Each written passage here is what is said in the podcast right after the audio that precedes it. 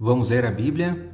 Hoje meus comentários são sobre o primeiro capítulo do segundo livro de Crônicas. Sou o professor Décio Henrique Franco. Este podcast segue o projeto Reavivados por Sua Palavra da leitura diária da Bíblia. Como eu já havia comentado antes, os livros de 1 e 2 Crônicas relatam a história de Israel desde os patriarcas até após o exílio babilônico. Abrange o mesmo período da história de Israel que está em 2 Samuel até 2 Reis. Porém, há diferenças nesses livros históricos.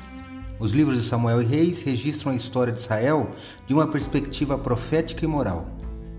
Já os livros de Crônicas concentram-se em questões religiosas e oferecem uma perspectiva espiritual e sacerdotal no qual o templo desempenha papel central em Israel.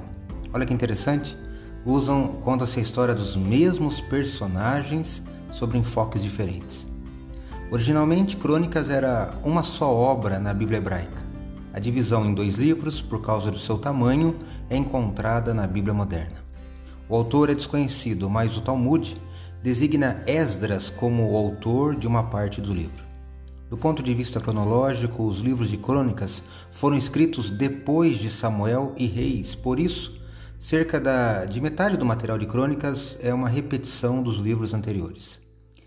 Agora, no capítulo 1 né, de 2 Crônicas, Salomão oferece sacrifícios no início do seu reinado, são listadas as suas riquezas, mas destaca o pedido de Salomão a Deus por sabedoria. Ouça minha leitura aqui dos versos 10 a 12 do capítulo 1 de 2 Crônicas que leio na Bíblia Nova Almeida atualizada. Palavras de Salomão. Dá-me agora sabedoria e conhecimento para que eu saiba conduzir-me à frente deste povo, pois quem seria capaz de governar este grande povo?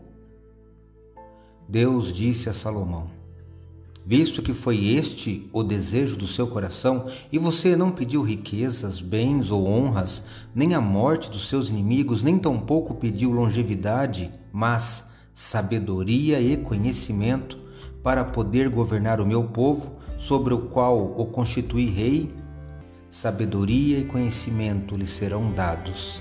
E lhe darei também riquezas, bens e honras, como nenhum rei antes de você teve, nem nenhum rei depois de você terá. Segundo Crônicas capítulo 1, versos 10 a 12. Há uma frase que diz: Cuidado com o que você pede a Deus, pois Ele pode atendê-lo. Salomão pediu certo e foi abençoado. E você, o que tem pedido a Deus?